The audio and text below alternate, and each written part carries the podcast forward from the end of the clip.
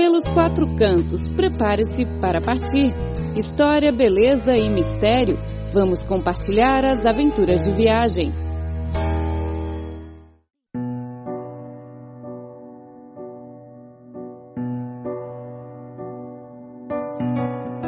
Olá, ouvintes! Sejam bem-vindos ao programa Pelos Quatro Cantos. Eu sou Clara Lee e ao meu lado está o Rafael Fontana. Olá, Rafa, tudo bem? Oi, Clara. Olá, ouvintes. É um prazer voltar a apresentar o programa. Hoje vamos ter o último programa da nossa série Visita a Beijing.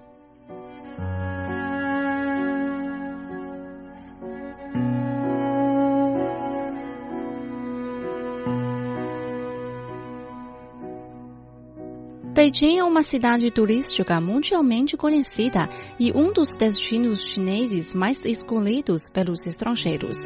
Desde o dia 1 de janeiro de 2013, a China começou a aplicar a política de trânsito sem visto aos viajantes provenientes de 45 países com destino a um terceiro país. Ou seja, eles não precisam solicitar o visto chinês ao passar por Beijing ou Shanghai por um período de até 72 horas. Até o final de 2016, mais de 100 mil turistas estrangeiros foram beneficiados por essa política. E no final deste ano, Beijing vai prorrogar o período para até 144 horas, ou seja, seis dias sem visto em Beijing. Além disso, os turistas podem visitar não só Beijing, mas também Tianjin e Hebei, tanto por via aérea, terrestre ou marítima. É, claro, é realmente uma ótima novidade para os estrangeiros que planejam visitar Beijing. Seis dias dá para conhecer bem a cidade. Isso mesmo. Então, a seguir, vamos apresentar um rodeio adequado aos turistas que vão aproveitar 144 horas sem visto. A primeira parada deve ser, sem dúvida, a Cidade Proibida, o maior complexo de arquitetura em madeira do mundo. A Cidade Proibida tem mais de 9 mil quartos, divididos em 70 pavilhões de diferentes tamanhos. É realmente muito impressionante. Além da arquitetura grandiosa, os visitantes podem apreciar as relíquias culturais preservadas na Cidade Proibida. Passear pelas antigas ruelas imperiais é como fazer uma viagem no tempo, se sentindo bem perto da civilização antiga. Os visitantes podem utilizar um dia inteiro para conhecer o local, sem pressa, tirar muitas fotos e comprar lembranças da cidade proibida. Na realidade, tem muitas lembrancinhas interessantes com o tema Cidade Proibida, como, por exemplo, o calendário imperial, escudo do celular com figura do imperador Kangxi e imãs de geladeira, entre outros objetos criativos. Após visitar o Palácio dos Imperadores, os turistas podem aproveitar o segundo dia relaxando no Parque Imperial, mais conhecido como Palácio de Verão. Famoso pela sua extensa coleção de jardins, pela arquitetura dos seus edifícios e por outras obras de arte, o Palácio de Verão entrou em construção no início de 1707, durante o reinado do imperador Kangxi. Posteriormente, seu filho, o imperador Yongzheng, introduziu os trabalhos de água dos jardins, que tornaram possível criar alguns dos lagos riachos e tanques que complementaram as colinas ondulantes e os campos. E olha, uma dica, uma das maneiras mais interessantes para visitar o Palácio de Verão é pegar um barco, como a família real fazia nos tempos antigos. Os turistas podem embarcar no barco imperial no porto perto do pavilhão de exposição de Beijing. A viagem dura uma hora até o Palácio de Verão. A família real da dinastia Qin seguia exatamente o mesmo percurso para pedir bênção no Palácio de Verão. Em dezembro de 1998, a Unesco incluiu o Palácio de Verão na sua lista de patrimônio mundial.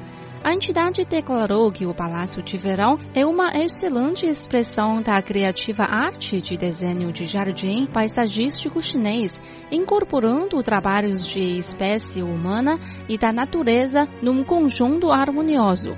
Neste parque imperial, os turistas terão certamente um dia bem inesquecível. Além de Beijing, os turistas que aproveitam a política trânsito sem visto podem visitar também as cidades de Tianjin e a província de Hebei, região perto da capital chinesa. Na cidade de Qinhuangdao, província de Hebei, há um ponto turístico imperdível que se chama Shanhaiguan. É o lugar onde começa a Grande Muralha. Em Tianjin, os turistas podem apreciar o Kuaibanshu, o rap de estilo chinês, e podem também experimentar os petiscos locais. O governo chinês já aprovou a proposta de prorrogar o período de 72 horas para 144 horas sem visto aos turistas com destino a um terceiro país. Isso mesmo. Acreditamos que a política seja anunciada em breve. A partir daí, os turistas estrangeiros terão mais tempo para conhecer esse encantador país oriental. Bom, caros ouvintes, a nossa série Visita Beijing fica por aqui. Muito obrigado pela sua companhia e sejam muito bem-vindos a Beijing.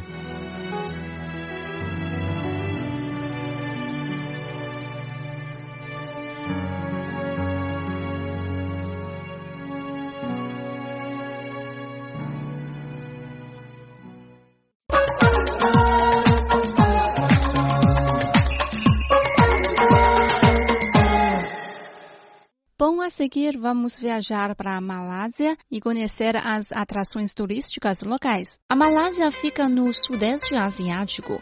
A área total ocupa 330 mil metros quadrados. Cerca de 29 milhões de pessoas vivem nesse país. A língua oficial é malaio, mas mandarim e inglês também são línguas muito faladas na Malásia.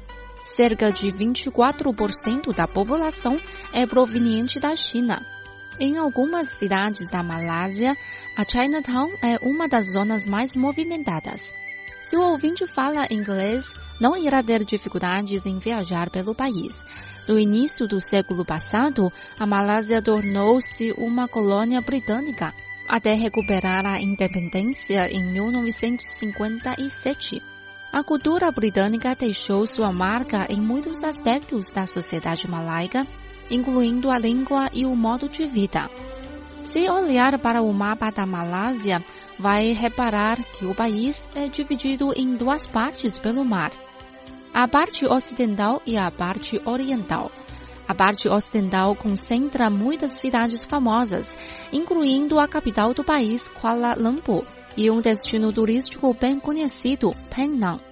No programa de hoje, gostaria de apresentar três lugares bem famosos deste país: Langkawi, Penang e Kuala Lumpur.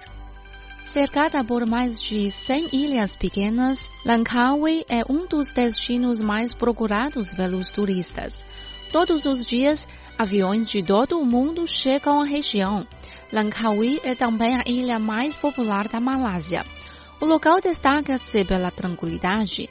Durante a noite, não há muito movimento, nem festas, nem bares.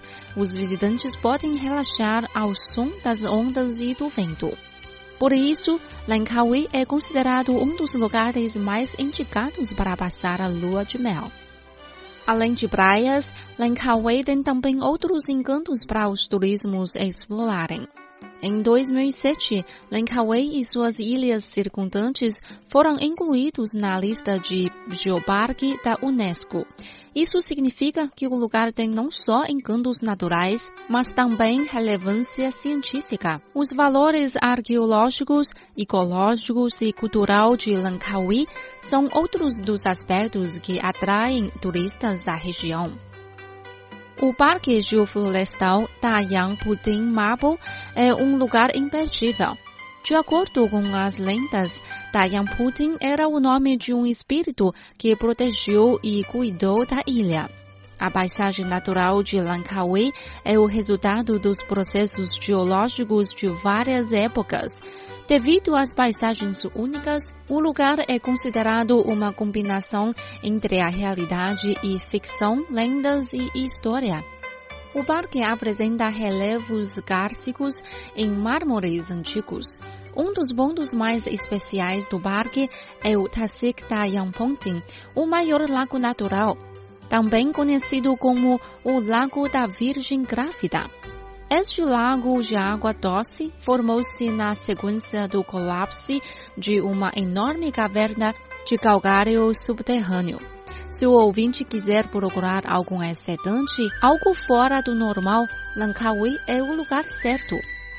Uma ponte de 125 metros, situada a uma altura de 700 metros na montanha Machinkan, é o lugar apropriado para os mais corajosos. Quando conseguir superar o medo das alturas, poderá então apreciar uma paisagem incomparável. A ponte é um ótimo lugar para apreciar Langkawi num ângulo de visão de 360 graus. A região tem muitas zonas naturais bem preservadas. Mas não se preocupe, a ilha tem ótimas infraestruturas. Há um dizer muito popular em Penang: pratique exercício físico aqui ou irá encurtar. Os lugares têm este dito porque, de fato, a comida em Penang é tão boa que ninguém pode resistir. Georgetown, capital de Penang, não é o destino ideal para quem está em dieta. Comer vai ocupar a maior parte do seu tempo em Georgetown. Bom, vamos ver quais são os pratos típicos do local então. O primeiro e também o mais imperdível é o Kakwentong, este prato é um tipo de massa frita com diversos ingredientes, como camarão, carne, ovo e legumes. O segundo prato imperdível é nasi lemak, ou seja, arroz cozido com leite de coco. Claro, o prato tem não só arroz e leite de coco, mas também muito mais, como por exemplo, peixe, ovo, frango, pepino, amendoim e um molho especial. O último prato que nos recomendamos é laksa. De fato, laksa não é um prato específico, é antes um tipo de sabor, como curry. Você pode pedir massa de laksa, arroz de laksa, qualquer tipo de prato com sabor laksa vale a pena provar. Após experimentar a deliciosa gastronomia de Penang, é melhor seguir o conselho local e queimar algumas calorias com exercício físico. Georgetown é não só uma cidade com sabores únicos, mas também com uma imensa riqueza cultural. Sugerimos um passeio pelas zonas antigas da cidade. Muitas lojas de Georgetown foram construídas no início do século XX e bem preservadas pelo governo local. Passear por essas ruas é o sonho de qualquer amante de arquitetura histórica. Muitas construções nessa cidade estão listadas como patrimônio mundial. O visitante poderá descobrir dezenas de marcos históricos desde antigas mansões coloniais em estilo britânico até ao estilo arquitetônico típico da Malásia, Tailândia e Indonésia. Entre elas, a mesquita Captain Kaling e a Rua Armênia e Fort Cornwallis são os lugares mais conhecidos. Claro, se o tempo ajudar, poderá aproveitar para apreciar vista de Georgetown da montanha Penang.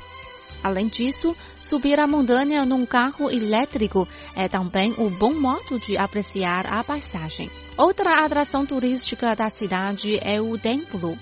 Embora a Malásia seja predominantemente muçulmana, em Penang a maioria da população é de descendente chinesa. Por esta razão, o budismo é uma importante religião em Georgetown. Após deixar Penang, partimos rumo ao próximo destino, Kuala Lumpur capital da Malásia. A cidade ocupa uma área de 244 quilômetros quadrados. A população é de 1 milhão e 600 mil habitantes. Kuala Lumpur é a região metropolitana com o mais rápido crescimento do país, tanto em população como economicamente. A semelhança de Penang, a capital é uma região que concentra gente de várias culturas. Kuala Lumpur é uma cidade muito cosmopolita. Os malaios chineses constituem a maioria da população de Kuala Lumpur. Nesta cidade vivem ainda descendentes de indianos, europeus e vários países asiáticos. A diferença reflete-se na sua arquitetura, gastronomia e artes. Muitos viajantes pensam que Kuala Lumpur é apenas um ponto de paragem no seu caminho para outros destinos na Malásia. Isso é um erro, porque esta cidade tem muito para ver. Bom, caro ouvinte, o programa de hoje chega assim ao fim. Não se esqueça do nosso encontro para a próxima terça-feira. Tchau, tchau.